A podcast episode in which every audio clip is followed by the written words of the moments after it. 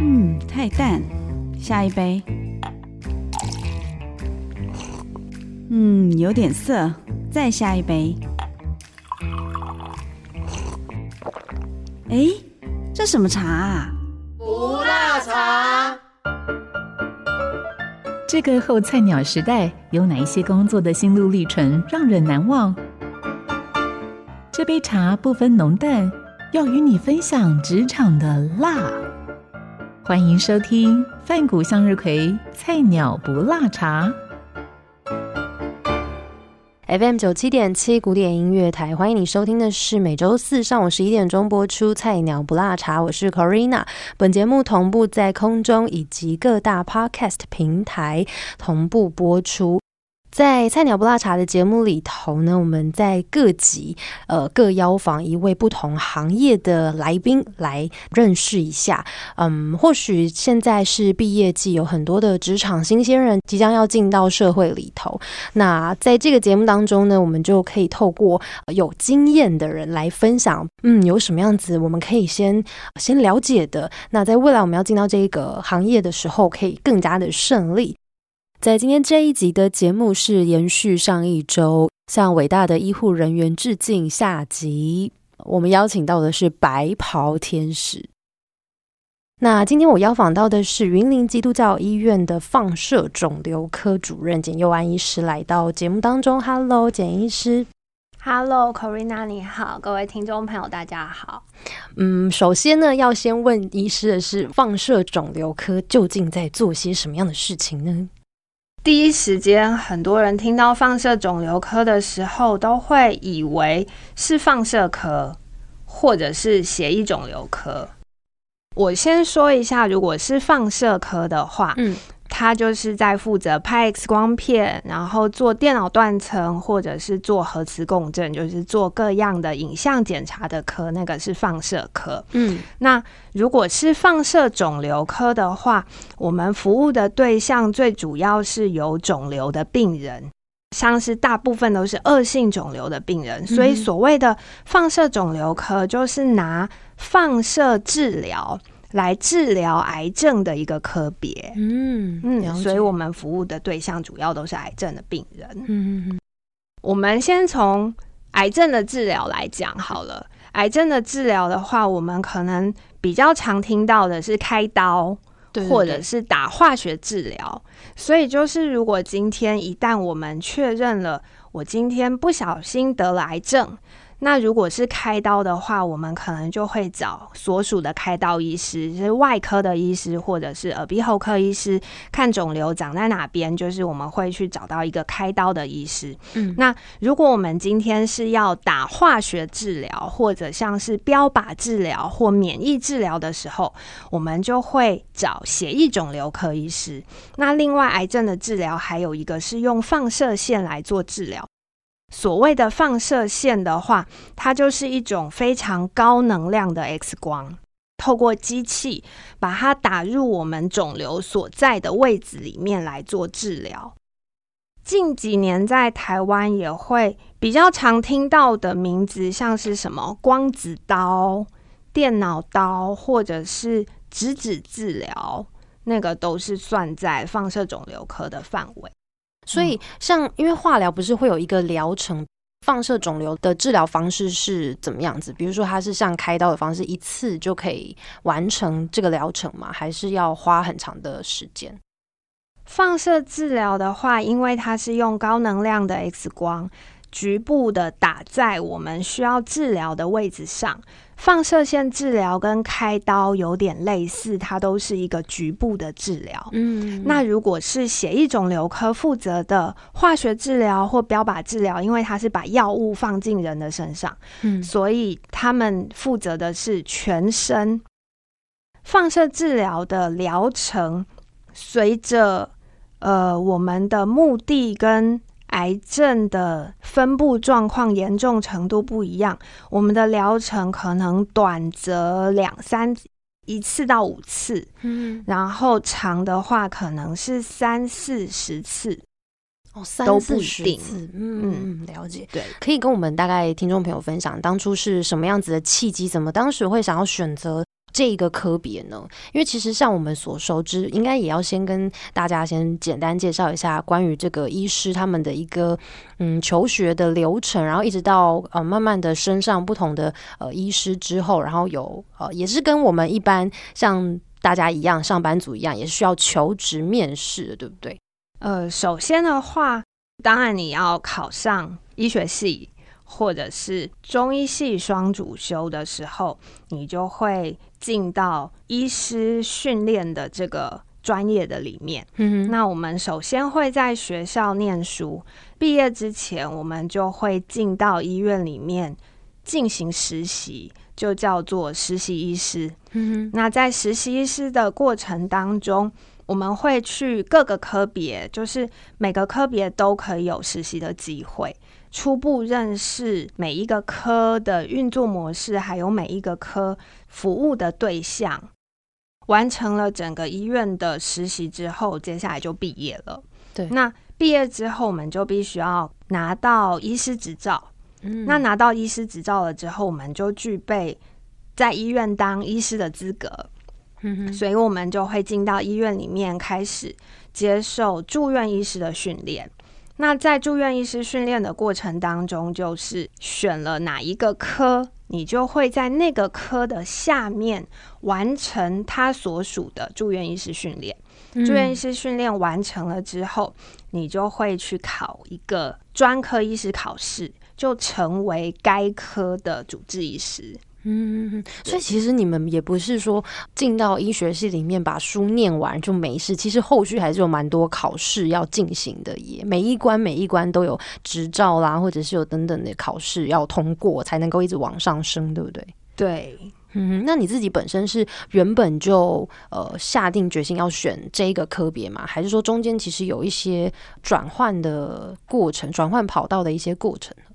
我跟大家一样，就是当时在念高中的时候，其实我完全不知道有放射肿瘤科这一科，因为其实它算是比较冷门一点点的科别耶。对，而且放射肿瘤科也不是每间医院都有，嗯，也不是一般人平常挂号的时候会看得到的科，对，所以其实当时。呃，念大学的时候，其实我可能跟绝大部分正在念医学系的学生一样，就是成绩到了，一路就是从一年级慢慢往上升，就完成了这个所谓的医学系的训练。其实刚开始进入医学系之前，我的梦想其实我一直觉得我可能会很喜欢中医，嗯所以当时我在念大学的时候，我是念中医系双主修西医，但是在大学两个都念的尝试的过程当中，就是我觉得在我心中开始了有一个热情出来。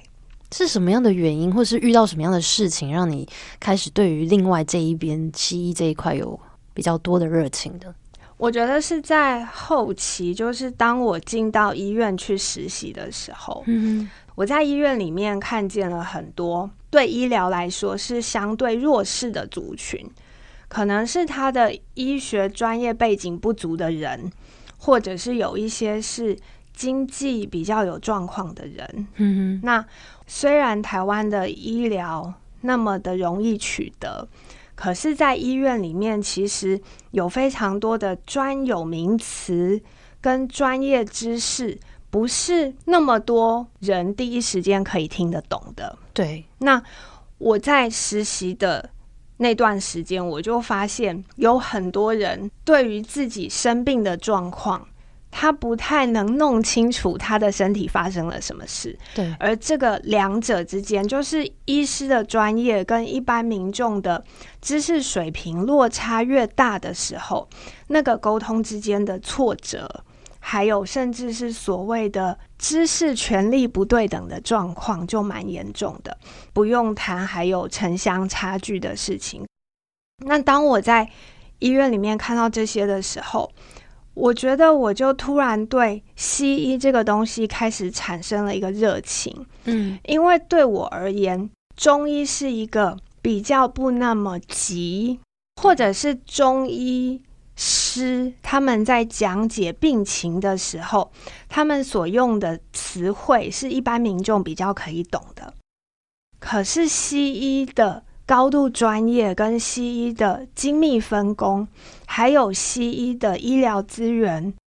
需要的配备跟仪器可能比较多。嗯，就像是今天如果是一个中医师，他可能一个刮痧板跟一包针灸包，他就可以在城市，他也可以在乡下。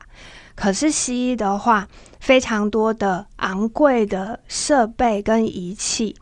不是每个乡镇都可以有资源去取得的，嗯所以在医院里面，我就我就突然对于城乡差距还有医病沟通，嗯我觉得这件事情对我冲击很大，所以那个时候我就开始在思考，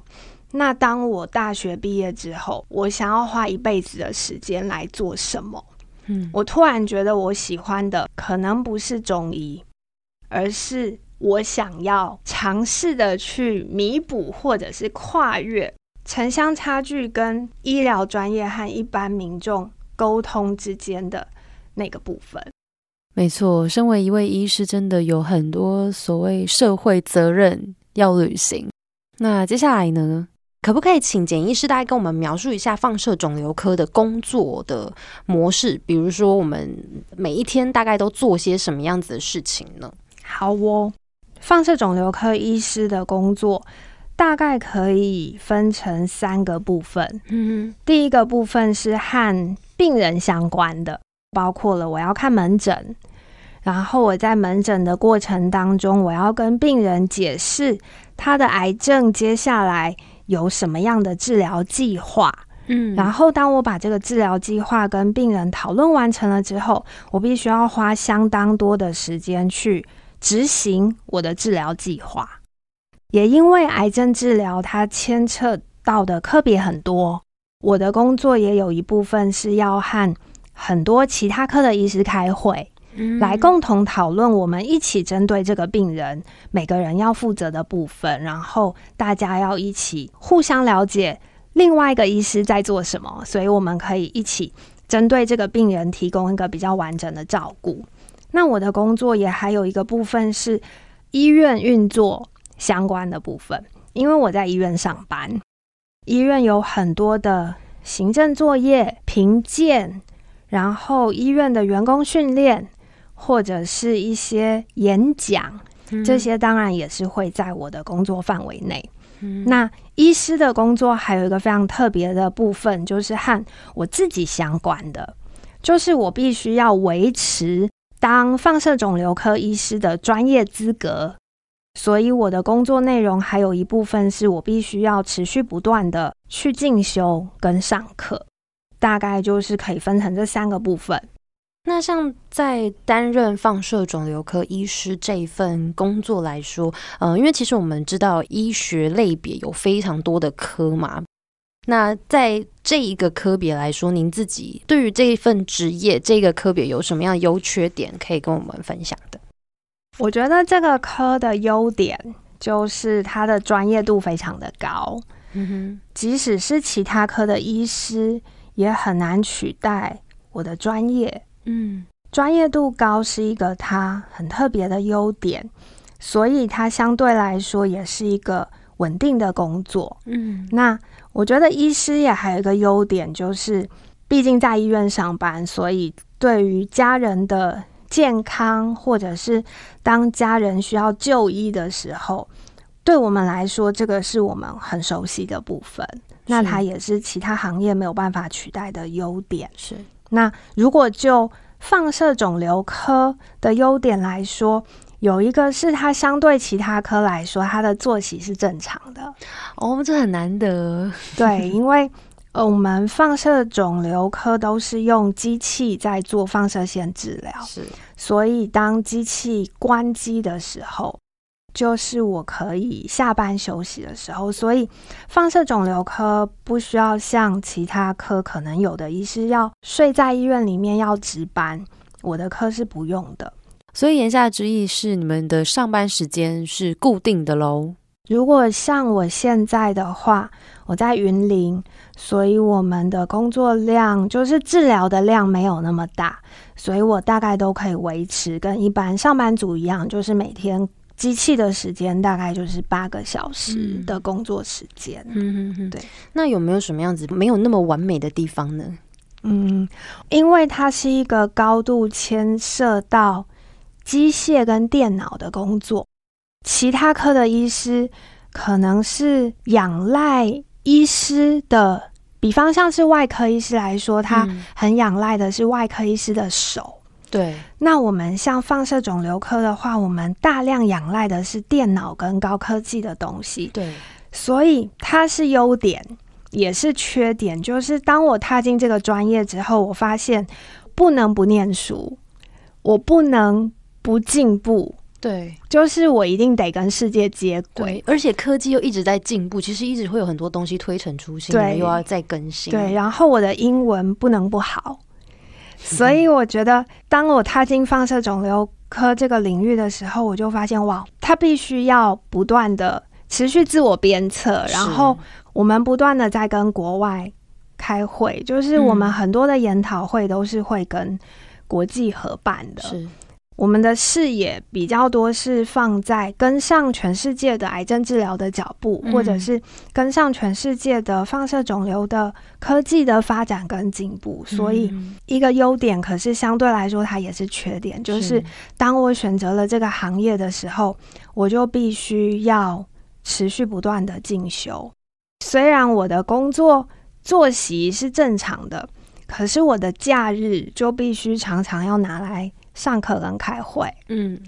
所以相对来说，陪家人的时间是是比较少的。所以这样子的话，在工作跟生活当中的平衡要怎么样子去拿捏呢？因为其实像我们也知道很多像医师，嗯，像刚刚简医师提到，有一些要值班啦，睡在医院啦，所以他其实。整个人都是奉献给他的工作的，会不会你们在就是工作跟生活当中的平衡也是很需要调配的？我觉得好像一旦选择了这个职业，就就要有心理准备。应该说，我们可能没有那么多的。时间跟其他行业比起来，我们可能没有那么多的时间可以跟家人相处，或者是留给自己，或者是没有那么多的时间可以放假。嗯，就是自由时间好像比较比较少一些些，比较没有那种可以自行运用的弹性在里头，对不对？那这样的话，你自己会怎么样子去调试你的生活呢？一开始是的确是蛮挫折的，就是我会觉得。好像所有的时间都被工作占满了。对啊，而且你看到像毕业生，假设他们今天从学生时期这种念书就比较单纯念书，然后要进到职场，其实它中间是有一个转换跟这种过渡期在的。那我觉得不管是在生活当中或者是心理当中，其实都蛮需要调试。就像哦，今天一个。大学生平常都是早十的课，突然变成上班每天都是早八，这样 就也会有一种需要调试的需要。那你自己会怎么样子去建议说，要进到这个行业的就是学弟妹，他们可以怎样去调试嘛？或者是你自己有什么样子你觉得还不错的方法可以提供给他们的吗？就是当我从学校进入医院当实习医师的时候，其实我的确被。工作量，还有身为医师的生活品质，真的是有吓到我。就是当时踏进医院的时候，我就会觉得哇，工作量也太多了吧。然后哇，大家的生活品质也太差了吧。也因为这样，然后大的工作量就开始迫使我学习怎么去安排时间。嗯，时间管理，然后迫使我去开始思考，当我时间有限的时候，我的生活或甚至是我生命的优先顺序是什么？嗯，很多就也会开始学习，有一些不必要的事情，它就会慢慢的挪开。对，因为其实休息应该是更需要的。嗯，那也因为这样，我觉得我学会了时间的安排跟管理。怎么安顿自己跟照顾自己？那你自己觉得，嗯，这份工作对你来说有什么样子很有挑战性的部分，或者是比较困难的地方吗？刚开始进来的时候，我觉得对我来说最大的挑战是时间管理跟自我的照顾。嗯，自我的照顾就包括了我要照顾自己的健康，我也要照顾自己的情绪，是，所以我就必须要练习承受压力。对，尤其医师又是很高压的这种环境，对不对？嗯，到了后期，就是当我现在成为主治医师的时候，对我来说很挑战的部分是一个是团队合作，我要怎么跟其他科的医师一起合作，为病人达到最好的治疗效果。是，也包括了我可能必须要跟营养师、跟社工、跟心理师都要有一个团队合作的概念。嗯，那还有一个很大的挑战就是和人的沟通，不只是和同事、和其他科、其他专业人员的沟通。我觉得有一个极大的挑战是，我必须要学习怎么和我的病人还有病人的家属沟通。是，嗯，这又是最关键的，医师又最需要，嗯，好好的跟你的病人有达到一个所谓的医病关系吧，对不对？嗯嗯，而且这个部分很有趣，是以前我都觉得就是可能有很多的讲话技巧，对然后或者是安排一个怎么样的空间，然后怎么样的氛围，然后好好的跟病人沟通。可是当实际上来到医院上班的时候，你会发现，我第一个面临到的挑战就是。云林的很多长辈他是听不懂中文的，所以他们是讲台语，对他是讲。台语的。那你自己本身台语 OK 吗？我台语非常的不 OK，就是这样应该会遇到一些蛮挑战。我一路从小我都不是在一个台语的环境长，对但后来进到职场之后，发现其实也不用想那么多。首先，当你不会台语的时候，你就完全没有办法讲话，对，对，所以他讲的话你能不能听懂？你讲的话他有没有听懂？嗯那当我下去云林了之后，还有一个很好笑的事情是，老人家很多都很重听，哦对，所以所以你要放大音量，对，所以我的家人就会跟我说，他们发现我自从当了主治医师之后，我讲话的声音越来越大了。然后我就发现，哎、因为我每一天在看门诊的时候，我跟病人可能都要用喊的，然后他们才听得到。理论上会有一个完美的沟通想象，可是是实际上执行出来的时候，我觉得每一个对象不一样，每个工作环境不一样的时候，就会有他自己的独特性。那你自己会有在这些挫折的过程当中，曾经想要放弃或者是转行吗？有哎、哦，真的。嗯，其实我们刚刚在席间有聊到说，有蛮多医师或者是医学系的学生，最后并没有走上这一行，或者可能做一做之后就转行的这种例子，对不对？嗯，那你当初是什么样子的原因，会让你有这样的想法，萌生这样的念头呢？每一个医师养成训练的每一个阶段，其实我都萌生过想放弃的念头。第一次想放弃，就是当我从离开教室进入医院实习的那个时候，是我第一次想放弃的时候，因为我就发现哇，在医院实际遇到的事情跟想的都不一样。在我实习的时候，我觉得特别冲击到我的是，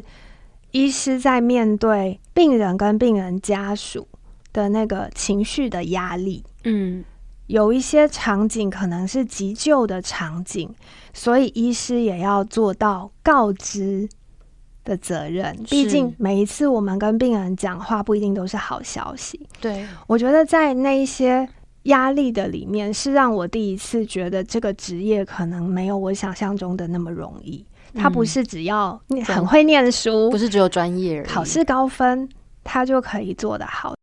然后后来我第二次想放弃是，当我毕业了，然后我成为住院医师，我在医院开始工作的时候，实习的时候只是看，对，可是当你到了住院医师的时候，你正式的成为一个医院的员工，所以你就必须要适应这个公司它的呃文化，嗯，这个公司的升迁机制跟考核机制，我觉得这对我来说又是另一个需要学习的事情，同时也是学校没有教的。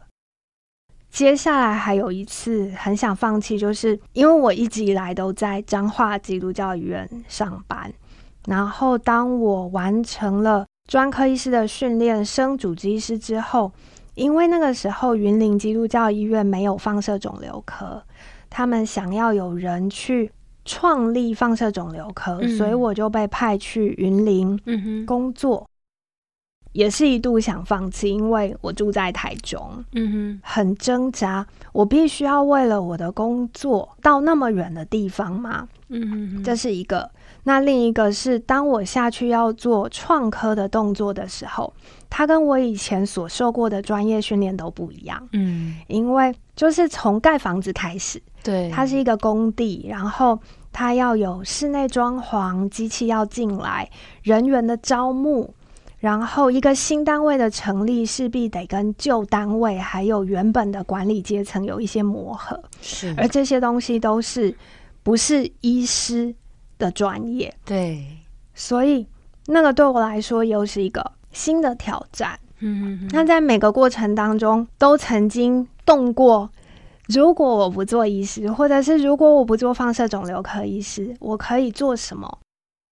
可是因为就像我刚刚说的，这个这个工作有一个优点，就是它的专业度太高了，对，不可取代性很高。但同时我好像也不具备了能力，可以胜任其他的工作了。所以把你拉回来的力量是什么呢？是我找不到其他工作可以做了。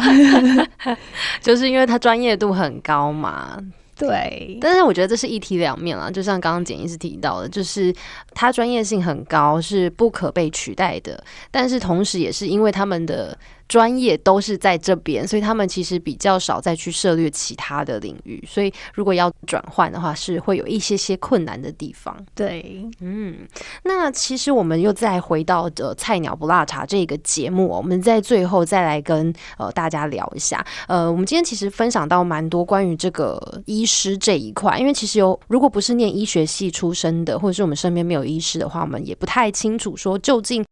在医师的进程啦，他们的职涯的分布上面是怎么样子？像刚刚简医师也是提到说，其实医院啊，也就是像我们一般大家所知道的公司企业这个样子，也是一样，他们医生也要经过面试、考试，也是有这个求职的过程，才能够进到医院来就业服务。像每个企业每个都会有不同的职场文化啦，那医院应该也会有他们的医院呃文化等等。新鲜人这一块，就是他们即将要面临到求职面试要进去医院服务的这个阶段的话，医院有没有什么一些，比如说潜规则，在人事上面的人际上面的一些潜规则，或者是面对你的病人啦，面对你的主管、你的同事，有没有什么样子一些呃规范等等的呢？因为它是一个关乎人的健康还有生命的一个工作，对所以医院其实没有什么潜规则。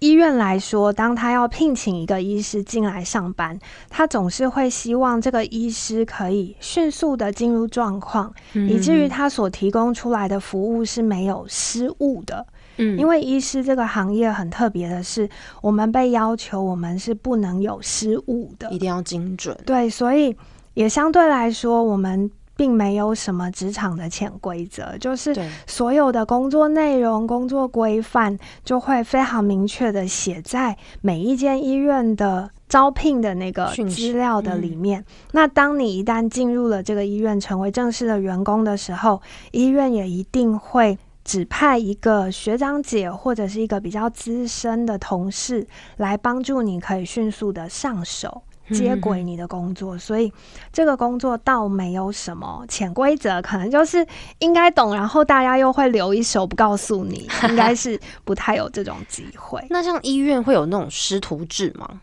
像有一些工业啊，他们可能会有师徒制，那医师呢？有哎、嗯，那我们的话就是，呃，像我是放射肿瘤科，所以当我进到医院接受放射肿瘤科的专业训练的时候，医院就会有一个很完善的训练机制，对，来帮助我了解这个科别需要的专业知识跟能力。那，在当中，当然学长姐就会带着学弟妹。嗯那另外这个架构的话，也都是在学会，嗯那学会也都会界定的很清楚。不管你在哪一间医院训练，每一个人所接受到的训练，它都会有一个固定的模式，都是被规范好的。就是有一个 SOP，这样大家都是照着这个去训练。对，嗯哼，那最后的话，我会给新鲜人们即将要进到医界的新鲜人什么样子的建议呢？如果你决定要当医师，他可能就会是一个一生之久的工作。嗯特别是每一个专科，它都要经过几年的训练，所以我们也不太会先选一个科，然后做一做，觉得不适合，我们又换一个科。，对不是不行，只是比较少人这样子绕路。对，所以我会觉得，如果想要踏入这个工作的时候，有一个很重要的事情是，你必须要选择一个你自己适合的科别。所以，当你在毕业之前在医院实习的时候，你就要多看，甚至是不设限的嗯多看跟多问。嗯因为有一些科，可能实际上你去认识它，会跟你想的有点不一样。嗯嗯，像我自己的话，当时在进入医院之前，我完全没有想到放射肿瘤科是什么。可是，在实习的时候，多看跟多问，我才能够了解。所以，我觉得有一个很重要的是，你要不设限的对多看跟多问，然后多了解。那另外，我也会想要鼓励学弟妹，就是在选择适合的科别的时候，可能要把眼光放远一点。的嗯确，每一年都会有一些科别是比较流行的，比较热门的，对。这几年可能就是某个科别很流行，或者是这几年就是某一些事情、某个医疗技术很热门。对那可是，如果你把时间拉到一生之久的时候，除了热门之外，你要想这个专业可以带给你什么，或你能带给这个专业什么。我觉得眼光就是不要跟着流行，对，然后另外就是实习的时候，因为你知道在每个单位实习，我们实习的医师一定是被学长姐带着。对那当然，你也有可能这个科可能你很喜欢，可是你却遇到了一个非常凶或者是对你非常不友善的学长姐，以至于你对这个科可能就吓到了。所以我觉得在实习的时候，你所谓的多看跟多了解，可是同时你又要帮助自己不要被吓到，就是不要因为一个人或者是一个事件，然后限制了你的眼光跟想法。是然后我也觉得，医师这个行业一辈子都必须要保持，就是对人的接纳，嗯还有对人的好奇心。像对我而言，可能我每天的工作就是不断的在接触癌症病人，不断的在接触癌症病人。这个对我来说，可能是我的日常，是可能是我会疲乏跟倦怠的地方。可是反过来说，对病人来说，这是他一辈子第一次遇到的一个重大的事情，或者是这是关乎他家庭健康或生计一个很重要的事情，所以他可能是第一次来看你，这是他充满压力的时候。可是对我来说，他可能是我的第三百个病人，他可能是我的三百分之一。也要提醒学弟妹，就是这个工作是一生之久。那你有没有办法在每天的日常里面，你总是提醒自己，对人是有好奇心的，对这个工作是有热情的，你才有办法在里面是持续进步，然后有抗压性，然后又可以做好跟人的沟通。嗯。嗯，好，我们今天非常开心邀请到的是云林基督教医院放射肿瘤科的简佑安医师来到《菜鸟不辣茶》的节目当中。今天真的非常的难得，我们在十三集的节目里头邀访了不同的行业，各行各业，我们都希望能够呃涉略到，那也希望都能够容纳到这个这一季的节目里头跟大家分享。那今天简医师跟我们谈到很多呃，其实从放射肿瘤科这个科别开始介绍起。呃，或许在收音机前或者在空中在 Podcast 上面的你没有听过放射肿瘤科，或者是不太清楚这个科别究竟在做些什么样的事情。那我们今天也在节目里头呢，从呃简介一直到我们谈到简医师他自己个人的一些生涯上面他的转折，他的一些想法，还有他的规划，以及我们。提供给想要进到、即将要进到医学、医药界、医护界的学弟妹们的中肯建议。希望这一集节目你跟我一样有非常非常多的收获。如果在空中错过收听，欢迎你可以上到各大 Podcast 平台。那我们今天再一次的谢谢简医师来到节目当中，谢谢，谢谢 Corina，谢谢大家。